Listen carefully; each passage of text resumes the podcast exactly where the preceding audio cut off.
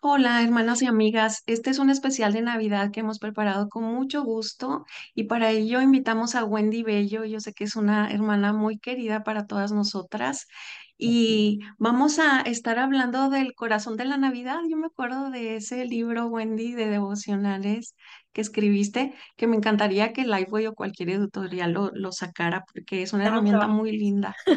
¿Cómo? Estamos trabajando en eso para el año que viene. Ay, Excelente te noticia.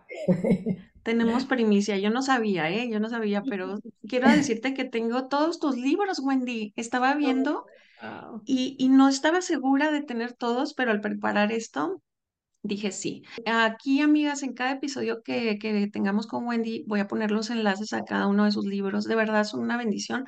Eh, todos los tengo ya en Kindle, pero todavía algunos tengo que no he regalado eh, físicos. Está Decisiones que Transforman Está Un Corazón Nuevo.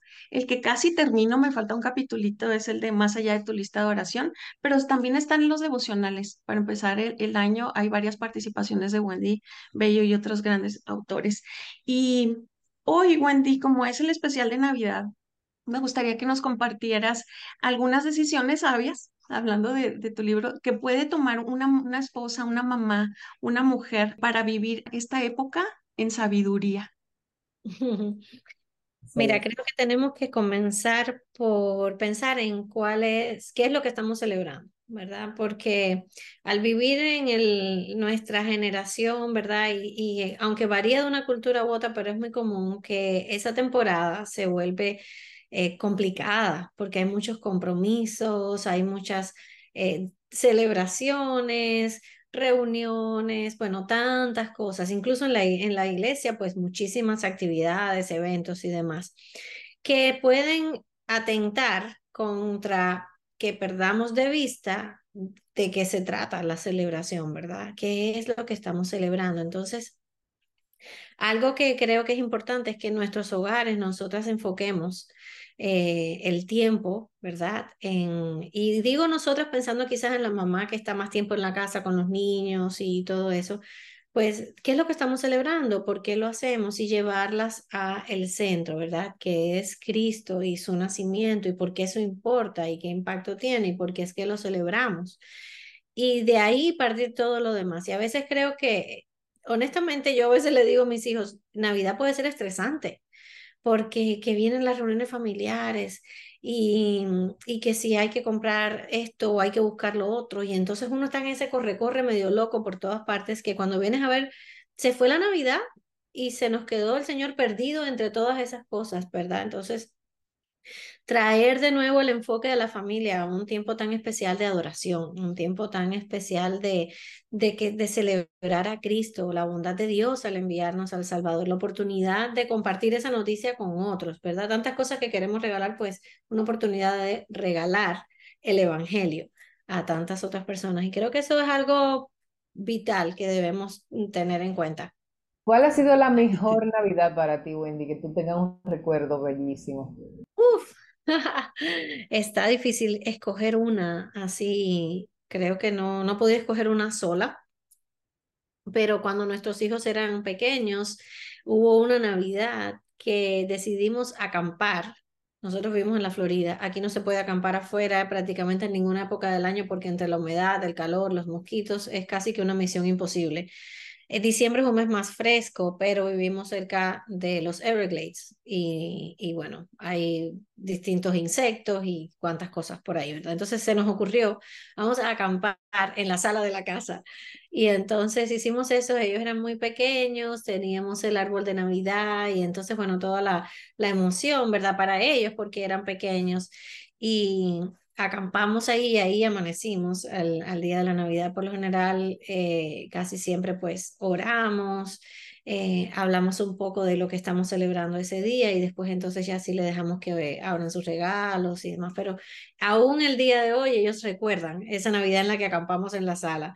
Y, y fue muy especial para ellos. Y de, para mí, de niña, tengo varias navidades que recuerdo por, de forma peculiar porque yo crecí en un país donde la Navidad solamente se celebraba en las iglesias. Eso ha cambiado un poquito con los años, pero en aquel tiempo era una celebración exclusivamente de los cristianos. Entonces recuerdo tener mis amigas del colegio venir a casa de mis abuelos a ver qué cosa era un árbol de Navidad, qué cosa era todo eso que se hacía en la iglesia, porque para ellas era completamente ajeno. Y tengo el buen recuerdo de mis abuelos desde pequeña y preservando, ¿verdad? Esa celebración contra viento y marea. Eh, entonces, sí, la Navidad tiene muchas cosas especiales para mí como familia por, por todo esto que, que les contaba.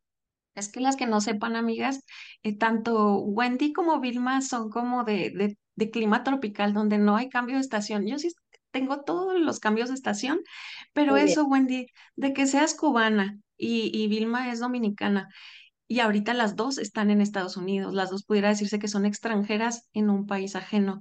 ¿Cómo pudiéramos nosotras también ser como un brazo, una mano que acoge, que bendice al extranjero en estas fechas, Wendy? ¿Qué, qué, hici- qué hicieron personas por ti en Estados Unidos que, se- que sentiste ese amor de Cristo? Creo que abrir un espacio en nuestras mesas es una de las mejores maneras en esa época del año. Eh, hay muchas personas que migran que no tienen familia, no tienen, algunos tienen muchas familias, pero otros no tienen prácticamente a nadie o a nadie en lo absoluto. Entonces, el invitar a personas a celebrar con nosotros es una manera de em, imitar lo que Cristo ha hecho por nosotros. Nosotros somos huéspedes en una nueva mesa, ¿verdad? Y la Biblia nos dice que el final va a ser un banquete increíble donde vamos a participar, las bodas del Cordero. Entonces, la hospitalidad es una manera también de representar el Evangelio, el abrir nuestra puerta, invitar a alguien. eh, es un tiempo, los tiempos de celebraciones pueden ser de mucha alegría para algunos y de mucha tristeza para otros, por la lejanía o por pérdidas. Entonces, y comencemos, como dice la Biblia, por la familia de la fe, mirando a nuestro alrededor en la congregación, quién tal vez no tiene con quién celebrar. ¿A quién puedo invitar y decirle, oye, no estás haciendo nada para Nochebuena, ven con nosotros a nuestra casa?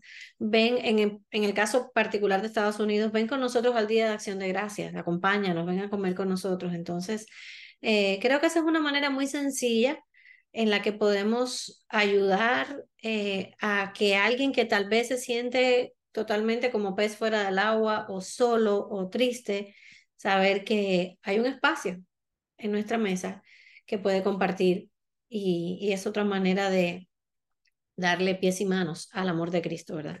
Yo también puedo eh, corroborar con lo que dice Wendy. Eh, nunca olvido, como tú dices, en Minnesota, cuando vino- vinimos, eh, nos mudamos allá, éramos vecinas del pastor Piper y él nos invitó a una acción de gracias a, a- a su casa. A mi mamá, a mi esposo, a mí, a mis hijos. eh, fue bastante especial.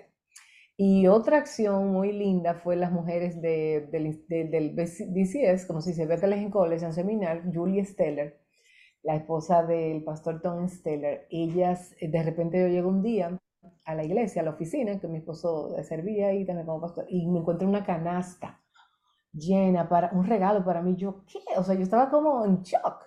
Una canasta. Entonces, esa canasta tenía eh, un regalito para cada día del mes, diciembre 1, diciembre 2, que yo tenía que abrir un regalito cada día del mes con un Wow. artículo.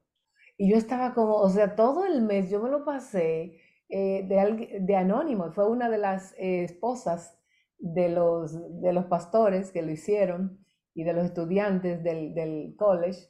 Y bueno, realmente de verdad que hizo una diferencia, la importancia que ellos le dan al, a, los personajes de la Biblia en el nacimiento, a cada uno, eh, a cada uno de, por ejemplo, que estudiaron a, a, Simeón, a, la señora que estaba esperando a Cristo, a los reyes, a, los magos, a, a cada uno de los personajes, María, José, o sea, uno por uno, o sea, para mí eso me hizo un despertar, un significado muy impresionante de lo que es la Navidad, pero fue por eso, como decía Reina, por eh, la, la hospitalidad, como dice Wendy, de alguien que pensó, esta persona está lejos de su país, está, no tiene familia, vamos a hacer algo, tú sabes, como que, que marca una diferencia muy grande. Así que gracias. Eh, qué bellísima manera de nosotros celebrar eh, el, que Dios es digno, que Jesús es digno, como tú dices en tu libro, que Dios es digno. Eh, y aunque muchos digan que, bueno, es, es eh, pro- ¿cómo, se- cómo decimos nosotros? Que es profano, que es eh, Pagano.